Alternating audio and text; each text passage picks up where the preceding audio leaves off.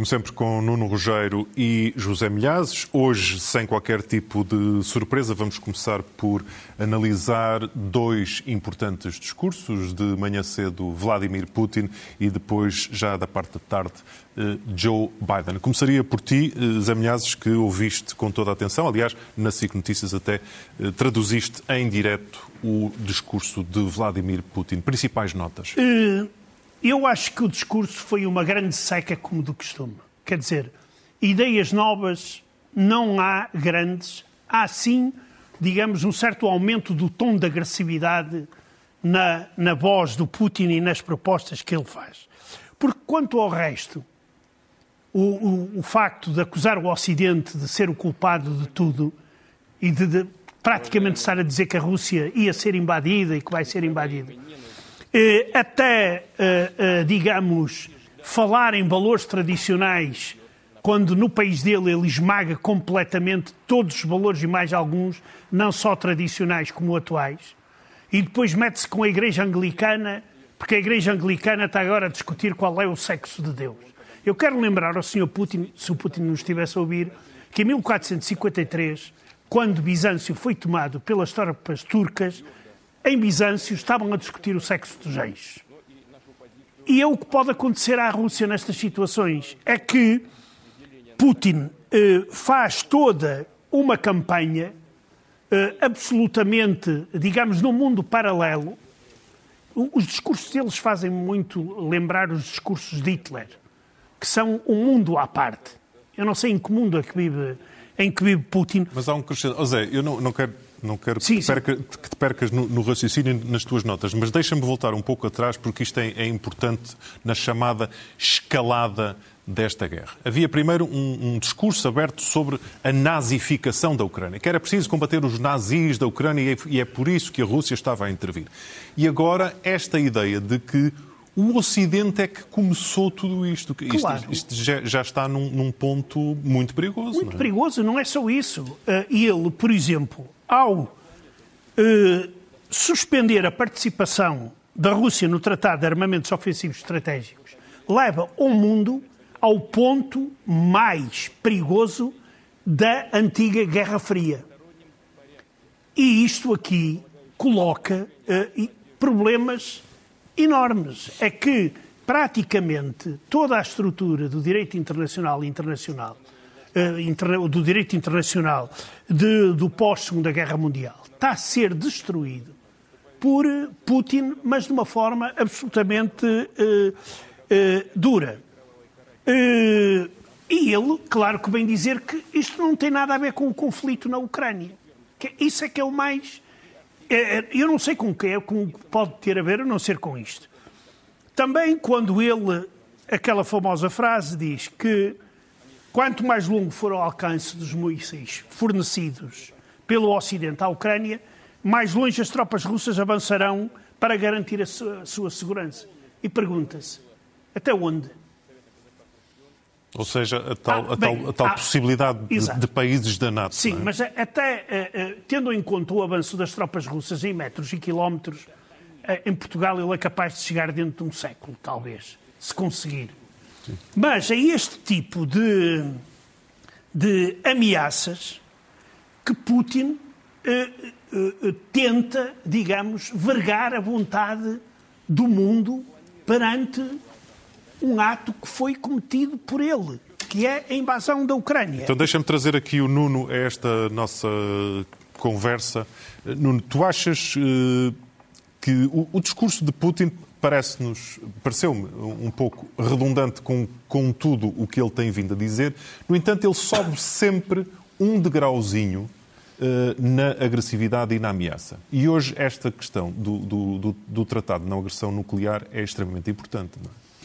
Uh, eu, eu, uma das coisas curiosas é ver, a, por exemplo, a expressão do Sr. Lavrov, ministro dos Estrangeiros, quando Putin fala na suspensão do Tratado de START.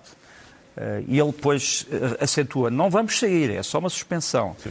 O Sr. Lavrov tem uma reação de como quem diz, mas ninguém me falou nisso. Não te metas por aí. Uh, mas também de alguma surpresa. Portanto, essa história de uh, suspender um tratado que, apesar da guerra da Ucrânia, continuava a ser o pilar de uma coisa que, que os nossos nossos pais temiam, nós também tememos, que era a chamada uh, destruição mútua assegurada, ou seja, eu ataco uh, nuclearmente e destruo aquele país, mas já sei que eu também vou ser destruído. Portanto, a nossa vida baseava-se num acordo que isto não iria acontecer. Portanto, a suspensão desse acordo é terrível. Exato. Até porque ele explica que a suspensão do acordo tem duas consequências. Primeiro, eh, a Rússia já não vai inspecionar, porque ele, aliás, diz que já não o conseguia fazer, nem vai deixar de ser inspecionada no que toca aos silos de mísseis nucleares. Portanto, por outra palavra, um dos, uma das partes não sabe quantos mísseis é que o outro tem e, e vice-versa. E segundo, mais grave, as coisas que ele diz é se nós soubermos que os americanos estão a fazer testes com mísseis, nós fazemos também testes com mísseis. E não diferenciou entre mísseis na atmosfera e mísseis eh, com testes subterrâneos, que era o que no fundo se fazia agora. Portanto, são duas, dois, dois pormenores que me parecem realmente inquietantes. Agora, o terceiro pormenor que para mim é inquietante, embora não me surpreenda, porque vários peritos ucranianos já andavam a pensar nisso há algum tempo, é que Putin, dizendo que não se passa nada, que a, a operação militar especial continua, que todos os seus objetivos estão a ser cumpridos, está a preparar o povo russo para uma coisa, que é uma longa, longa guerra, uma guerra de longa duração, que, aliás, teve resposta no discurso de Joe Biden, se me permites eh, colocar sim, sim, aqui sim, claro. o, o, discurso de Joe Biden. Uh, Joe Biden, uh, já agora podemos mostrar a fotografia da chegada dele a Varsóvia. Joe Biden veio falar ele não falou diretamente no discurso de Putin, mas respondeu a esse discurso. Devo dizer que o discurso de Joe Biden teve dois problemas. Primeiro, foi um discurso em inglês feito para uma, para uma plateia uh, polaca. E, portanto, sendo para uma plateia polaca, uh, é um discurso que provavelmente não foi tão aplaudido, porque, quer dizer, os polacos falam inglês, mas nem todos os polacos falam inglês. Portanto, tem esse problema. Uh, não sei se foi bem compreendido em alguns pontos, mas foi aplaudido e, e os pontos mais importantes foram aplaudidos. Segundo problema é que foi um discurso um bocadinho repetitivo. Foi um discurso um bocadinho repetitivo, uh, embora tivesse tocado nas teclas importantes, mas eu, por exemplo, achei melhor o discurso do Presidente Duda, que foi antes do Joe Biden, do que o Joe Biden. Mas o Joe Biden teve uma coisa importante, que foi salientar, e voltando à questão da guerra permanente ou da guerra longa, que a Rússia nunca ganhará na Ucrânia. Ou seja, isto quer dizer outra coisa, que é, nós não vamos deixar que a Rússia ganhe esta guerra. Portanto, isto é uma mensagem dizendo, tá. aconteça o que acontecer, Tínhamos que gastar o dinheiro que tivemos que gastar, o material que tivemos que enviar, a Rússia não vai ganhar esta guerra. Ou seja, apesar de, de, de, repetitivo, muitas vezes Joe Biden, até devido à idade, parece não, mas sempre... não tem a ver com Joe Biden, tem a ver não, com... Mas, mas deixa-me terminar. Parece um, um, discurso um pouco cansado, mas de facto este périplo serve para clarificar perante o mundo que os Estados Unidos estão numa posição absolutamente... Uh, inconfundível. Inconf... Mas desculpa, ele pode estar caso, muito velho, tem todos as, uh, os defeitos que lhe têm sido apresent, uh, apresentados por alguma opinião pública americana, mas tem uma coisa, quer dizer, que é um homem que vai a Kiev Sim.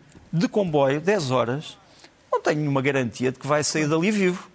Uh... É um homem com coragem, com coragem para, para não dizermos outra expressão. Para não dizermos outra expressão. Há, há, pessoas que apreciam outras qualidades. Eu, sinceramente, pois. talvez por causa da minha idade, não sei, e por causa da minha juventude, da minha antiga juventude, uh, aprecio muito a coragem das pessoas. Oh, oh, Sem dúvida. Deixa-me aqui acrescentar uma claro. coisa. É que nós estamos a entrar numa situação muito semelhante à que, exatamente, à corrida aos armamentos nos momentos mais complicados da Guerra Fria e também à tentativa de alargar este conflito a outras regiões do mundo. Porque uh, uh, Putin quer, de toda a forma, ganhar aliados. E então está disposto a fazer o que fez a União Soviética, nomeadamente em relação ao Império Português quando ele caiu, que foi investir quantidades enormes de dinheiro para que Angola, Moçambique, Guiné-Bissau, Santo e Príncipe, Cabo Verde ficassem na zona de influência soviética. E essa é uma das razões que levou ao fim da União Soviética. Quer dizer, nós agora vamos entrar numa corrida aos armamentos e numa luta em termos internacionais, onde quem tem dedos é que vai tocar a guitarra. E agora, aqui há uma coisa que a mim parece-me, o Nuno pode não, não estar de acordo, mas eu acho que os chineses continuam a ter uma posição ambígua e que permitiram, digamos, essa posição ambígua permitiu este discurso. Vamos. Eu, por acaso, nisso tenho uma opinião diferente, mas pronto, mas, mas é, é para mas... mim é o meu último tema, mas concordo com a ambiguidade, porque realmente... Mas para, há quem diga que isso faz parte da própria cultura chinesa, quer dizer... Quer dizer, agora não. Mas agora não... Por, é por acaso, Nuno, que, que é anunciado oficialmente, logo a seguir a Putin falar, o encontro entre os dois presidentes? Uh, não, repara, o encontro entre Xi Jinping e Putin não está decidido. Pronto, é o primeiro ponto. Tem sido veiculado por vários. Agora, o que se passou hoje foi um encontro entre uh, a liderança do Kremlin e o Ministro dos Negócios Estrangeiros do Partido Comunista Chinês, não o Ministro dos Negócios Estrangeiros da China, que já tinha visitado a Ucrânia, mas eu ia falar disso daqui a um bocadinho, portanto, se não te importas, só, só para... Já vou falar eh, sobre o assunto. Eu gostava só de tocar aqui num ponto, se não te importasses, se pudéssemos agora passar para, para o próximo, que é, que é este ponto. A Rússia, hoje, na altura em que o Sr. Putin falava, ou umas horas antes, atacou território russo. Quer dizer, a Rússia atacou território russo. Qual foi esse território russo? foi este território que vamos mostrar, que tinha aparecido já ali numa peça, quer dizer, Kherson, a parte de Kherson que foi libertada pela Ucrânia, era considerado pela Rússia território russo. E foi atacado, tendo morrido pelo menos seis civis e, como vamos ver neste vídeo, tendo sido destruída praticamente eh, uma série de edifícios civis, lojas, eh, pequenas barracas, eh, casas de habitação. Portanto, isto é território russo, que foi atacado hoje pela Rússia, e no vídeo que vamos ver a seguir, vamos mostrar como é que, através do tempo, nos últimos meses, a Rússia disse que nunca sairia dali. Isto é a primeira jura de integração eterna das várias, das várias regiões. Depois temos este senhor, entretanto já, já morreu, dizendo que onde será sempre russo. E vamos nestas declarações até uma pessoa que diz, aqui temos o seu salto, que também diz, nunca sairemos daqui. E depois há até uma pessoa que diz, se sairmos, será uma traição pessoa que faz sair será uma traição. Depois vêm-se os generais a dizer temos que retirar. Esta, esta ideia de que eh, a Rússia atacou o seu próprio território é uma ideia fundamental porque se trata aqui apenas de um fenómeno de poder e de manipulação política e, e não, não tem outro nome. Zé, deixa-me voltar um pouco atrás eh, para uma pessoa que viveu tantos anos na, na Rússia. Uma das coisas que eu gostava de, de te perguntar é, é o seguinte. Nós vemos aquela, aquela Assembleia eh, muito ordenada, muito marcial, a aplaudir eh, disciplinarmente Putin, mas este discurso de Putin passa na opinião pública russa, na generalidade da opinião pública? Convence? Quer, quer dizer, nós, em termos de sondagens do ponto de vista científico, não podemos dizer nada porque as sondagens não têm nada de científico. Agora, há uma coisa que é importante dizer: é que as pessoas sabem que Putin está a repetir promessas. E é de uma repetição absolutamente descarada, porque se vai à internet, por exemplo, quando ele diz que, uh, que vão uh, uh, apostar no desenvolvimento da Sibéria e do Extremo Oriente. E nós vamos à internet e vemos o que ele disse no mesmo assunto mas em 2012, ou seja, há mais de 10 anos. No século XXI, o vetor de desenvolvimento da Rússia é o desenvolvimento para leste. A Sibéria e o Extremo Oriente é o nosso potencial eh, colossal. Trata-se de uma possibilidade de ocupar um lugar digno da região da Ásia e do Pacífico, a região em desenvolvimento mais enérgica e dinâmica. Onde é que está o desenvolvimento enérgico e dinâmico da Rússia a acompanhar o desenvolvimento nesta região. E mais, e mais, nós temos que continuar a ver que Putin continua a fazer daquelas regiões uma zona exclusiva de fornecimento de matérias-primas baratas, que é petróleo, gás. Eu, por exemplo, não sei porque é que os ambientalistas estão tão preocupados, e devem estar preocupados, com a situação na Amazónia, não veem o que as empresas chinesas estão a fazer na Sibéria. Que estão a derrubar milhares de hectares de árvores. Sim, há anos. Há anos. Há décadas. Claro, e até empresas, empresas ocidentais que agora saíram da rua, da Rússia, que estavam, que estavam a participar nesse grande, nesse grande negócio. E eu quero lembrar uma coisa disto do desenvolvimento de Putin. Putin está na Rússia há 23 anos. No dia 1 de janeiro, a partir de janeiro deste ano, anunciou Putin o salário mínimo na Rússia é de 256 euros mensais. Quer dizer, o que é que são 256 euros num país que pretende ser uma superpotência? Isso Quer dizer, nós em Portugal temos mais do dobro do que. Deixa-me só mudar uma agulha muito brevemente. Uh, temas muito breves. Primeiro, um, ehm, está confirmado que há uma espécie de uma guerra civil entre a Wagner e a empresa de segurança privada Wagner e o exército russo. Um, ehm, nós sabemos, por exemplo, que temos um ouvinte, é uma coisa curiosa, que diz que, está, que vive na Alemanha, ele diz que foi militar da Wagner e que nos vê. E diz que o mapa que nós ontem mostramos sobre Bakhmut é muito parecido com o mapa que a Wagner considera que é o verdadeiro Bakhmut. Uh, é uma coisa interessante. Nós vamos mostrar o mapa que este nosso ouvinte nos mandou. O espectador, neste Ele caso. diz que.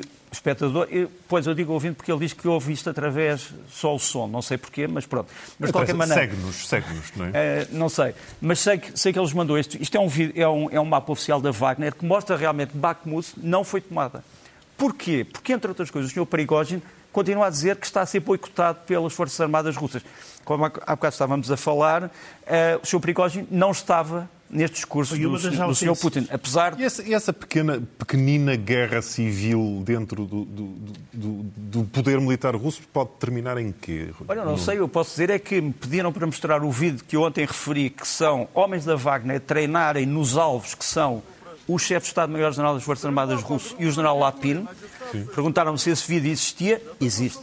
Aqui estão. Eles uh, começam por dizer que são atiradores da Wagner, que um deles tem uma, uma metralhadora ligeira, o outro é um dos instrutores, e eles vão pôr-se em posição para disparar, e vamos ver que eles vão disparar contra dois alvos, que são realmente estes dois generais, uh, e dizem que uh, a espingarda é boa, a metralhadora é boa, os alvos é que são maus. Pronto. E isto faz parte da uh, longa litania dos senhores da Wagner que dizem estamos a ser boicotados porque eles não querem que nós tomemos Bakhmut. Eles querem humilhar-nos, que é uma coisa, uma coisa que me parece interessante. Eu tinha, entretanto, uma coisa para... Aqui estão as caras dos dois generais, não sei se podemos tirar. Pronto, aqui estão. Um deles foi atingido com um tiro no, no, na testa, o outro não sei se foi atingido, mas pronto. Este foi o vídeo de que eu ontem falei, que eu gostava de ter mostrado. Muito bem. Aqui, sobre, sobre as, as ausências, é importante assinalar, claro, como disse o, o Nuno, o Sr. Prigogine ficou da parte de fora da rua, na rua, desta reunião que tinha cerca de mil pessoas. Mas há outras ausências que são muito interessantes, a não ser que aqui o culpado seja o Covid, porque foram feitos testes de Covid ou se alguém tivesse com gripe, não entrava. Mas se não foi isso, nós estamos perante um dilema. E isto agora é um pouco como no tempo da União Soviética, a ver onde é que está o secretário-geral, quem é que está do lado direito, do lado esquerdo, eh, abaixo e acima, para tentar ver há a logo, correlação de forças. Há logo leituras disso. E, é? exatamente. É?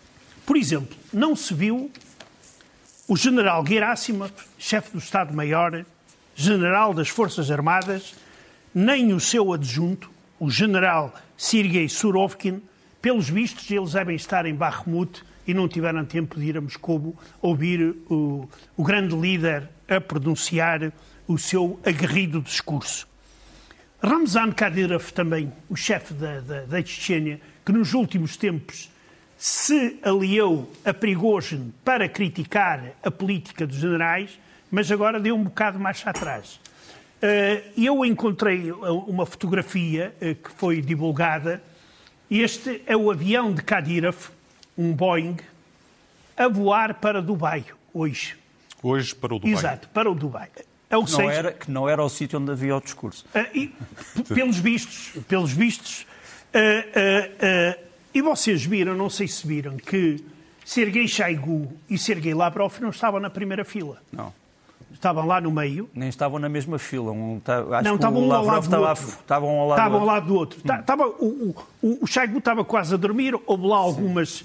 Eh, os da primeira fila que estavam a dormir, não sei se fosse na época de Stalin, eram por e simplesmente fuzilados, agora não sei o que é que lhes vão fazer, mas isto para dizer uma coisa, e eu, há uma ausência também importante, embora depois no Telegram tenha mandado uma mensagem de apoio, que é o Presidente da Câmara de, de, de Moscou. Moscou. É verdade. Deixa-me deixa só falar, uh, Zé Milhar já falou aqui também de algumas mentiras. Uma mentira uh, flagrante. Uh, o senhor Putin veio dizer que a Ucrânia está cheia de nazis e que a NATO protege os nazis. Foi, quer dizer, grande parte do discurso foi sobre os nazis. Não foi sobre os nazis russos, que existem, já os temos documentado, mas sobre os nazis ucranianos. Então ele diz até a certa altura, o senhor, o senhor presidente da Ucrânia deu o nome Edelweiss a uma unidade de montanha da Ucrânia, que é uh, o décimo regimento de montanha, Edelweiss. Imaginem, Edelweiss, um regimento nazi da Wehrmacht, era a primeira uh, unidade. Para tentar desiludir ou desapontar o Sr. Putin, não é preciso muito mais do que lembrar a história. Eu vou mostrar esta fotografia. Esta fotografia mostra que todos os regimentos de montanha, uh, desde o princípio do século XX, portanto, muito antes da Primeira Guerra, quanto mais da Segunda, têm o Edelweiss, portanto, aquela estrela montanhosa, em vários sítios. Aqui mostro-te a partir da esquerda. Uh, a atual, o, atual, uh, o atual Edelweiss do Exército Alemão Federal, depois ali uma unidade francesa, depois distintivos dos, da resistência antifascista na Itália, depois embaixo o Edelweiss romeno, o Edelweiss das Forças Especiais Americanas, com o Bergheil, boa subida, e depois o Edelweiss ucraniano, quer dizer... era, é, Exato. E tu tens também o uma... Edelweiss do destacamento da Guarda Nacional Russa. É verdade. Teve um destacamento com isso. E já agora, eu estava a mostrar uma fotografia e há um grupo antinazi que cresceu durante o Terceiro Reich, foi vitimado. Isto aqui era o memorial desse grupo, aqui está. Eh, como é que se chamava este grupo? os piratas de Edelweiss, eh, porque é um símbolo. E, portanto, achar que isto é uma conspiração nazi na Ucrânia é, mais uma vez, fruto de uma mente que não funciona muito bem, infelizmente, porque eu vou-te mostrar como é que é o verdadeiro, a unidade Edelweiss dos ucranianos. E é por isso que a Rússia não gosta. E que é uma unidade que tem combatido também em Bakhmut e que é extremamente eficaz. E está aqui o vídeo do seu funcionamento.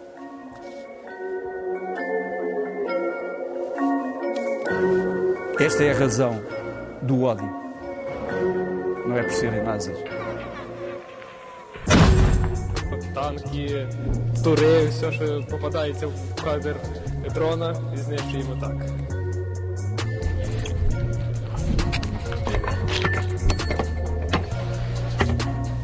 Ми готові стояти тут, скільки треба буде, ми будемо стояти, скільки стане сили духу, здоров'я, будемо стояти. E não só a expressão Edelweiss, a ideia de Edelweiss leva-nos uh, mais sim, longe. Não é? Só faltava condenar. Quer dizer, faltava agora condenar também isto. Acho que podemos mostrar Uh, provavelmente isto terá que ser censurado é o, porque é também nazi. É o que vem logo à memória.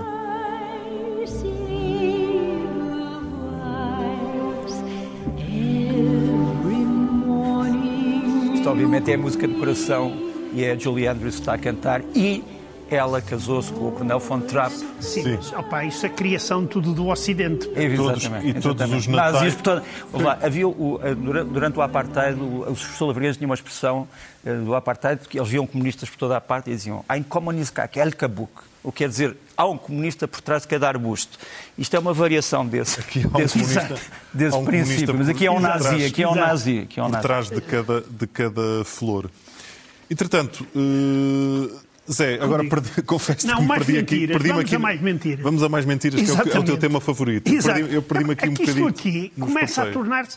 É absolutamente ridículo. Uh, uh, um vídeo que é do chefe da polícia política, o Sr. Bortnikov, da Rússia, do Serviço Federal de Segurança. É absolutamente ridículo. Este senhor veio hoje dizer que os russos não deram qualquer garantia de segurança a Biden durante a visita a Kiev. Ah, no dia anterior, Medvedev disse exatamente o contrário. E estragou o papel todo da propaganda russa, que tinha dito que Biden só foi à Ucrânia por obra e graça de, da boa educação de Putin.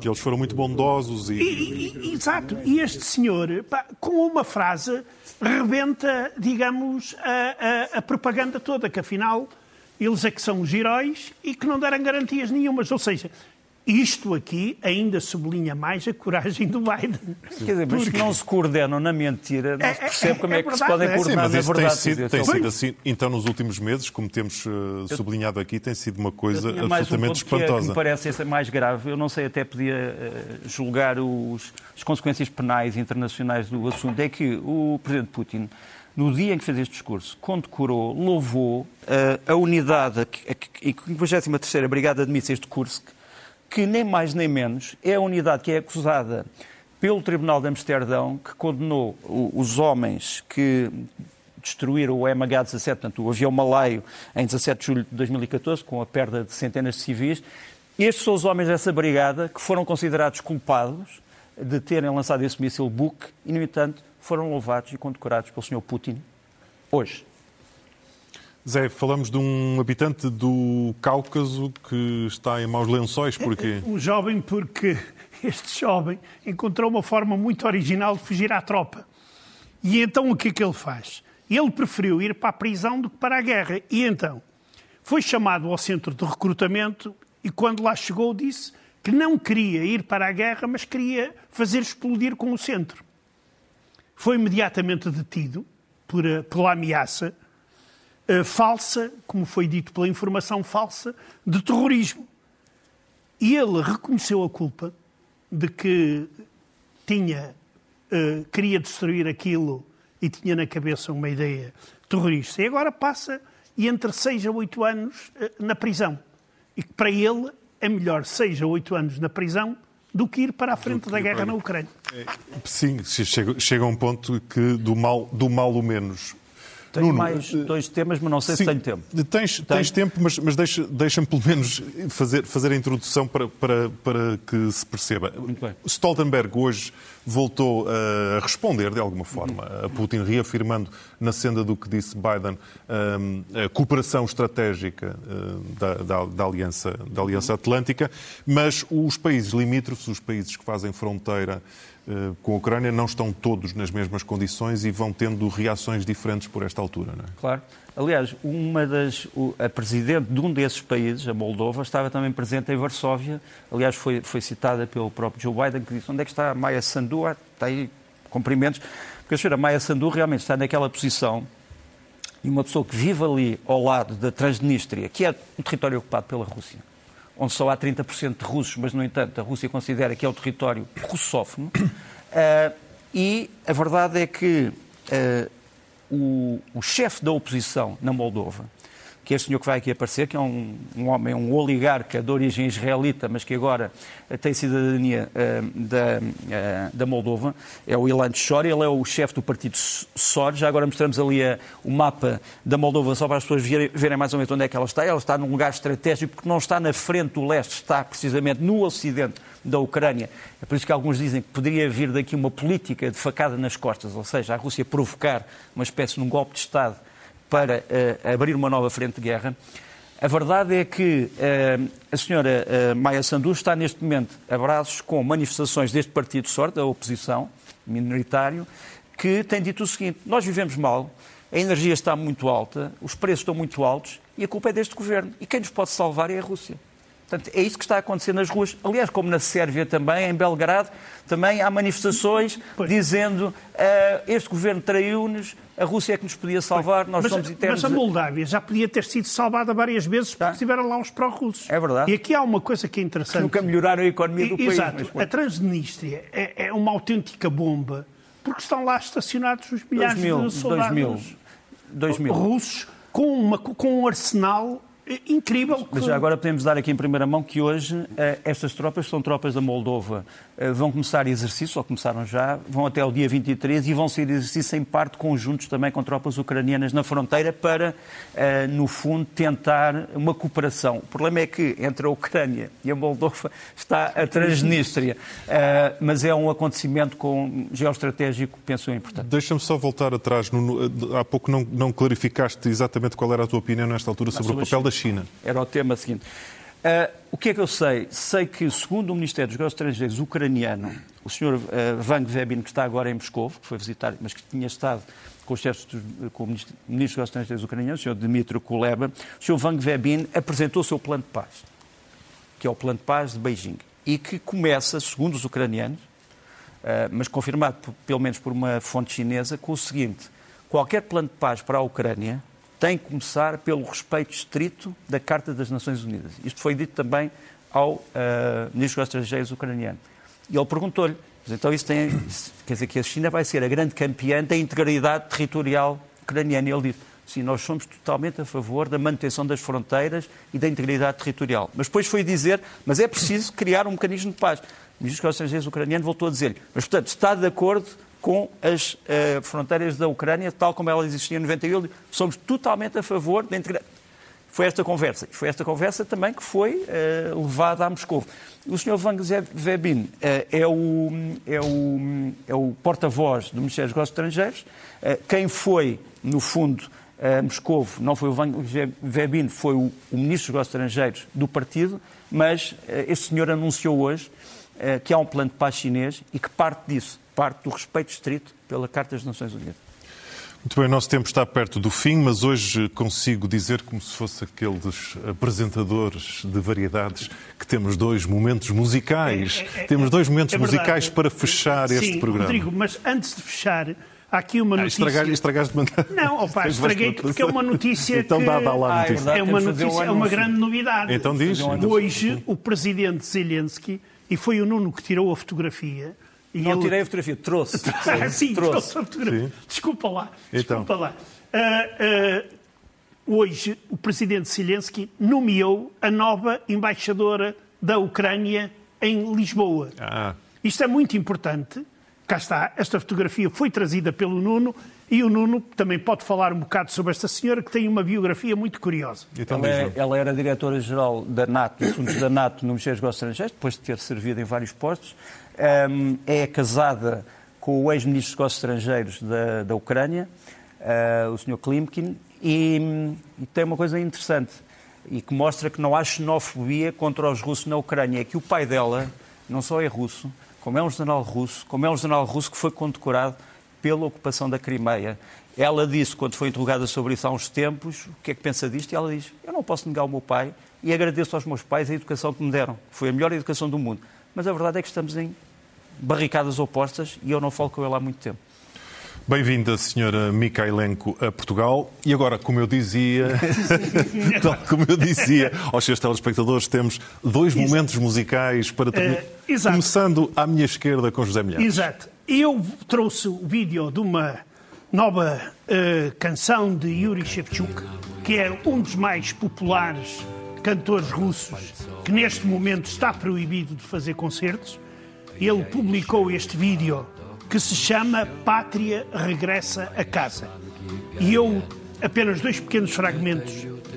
Não fiques louca, dirige-se ele à pátria. Esta guerra não é tua. Os corvos esperam a primavera nos campos. Pátria regressa à casa. E agora isto que é muito importante. Nunca senti um desespero tão grande. A culpa coletiva deu um passo atrás e desapareceu. Ele levanta uma questão muito importante, que é a culpa coletiva que o povo russo terá de sentir no fim deste conflito. E quero apenas sublinhar que em 24 horas foram ver esta nova canção de Yuri Shevchuk 700 mil pessoas ao YouTube. O que é significativo. Nuno, da tua parte. Da minha parte, olha, este senhor chama-se Alexander Seleznev, ele é um músico, um grande percussionista e também militar, ele faz parte do, do da Brigada Presidencial Kelmnitsky eh, e ele faz música com armas, quer dizer, tira sons de armas. Este é o segundo vídeo, já tínhamos mostrado um há muitos meses, quando isto começou, e isto é uma espécie de composição para RPG-7, que é um lança-granadas, Javelin, que é uma arma antitanque, e Kalashnikov.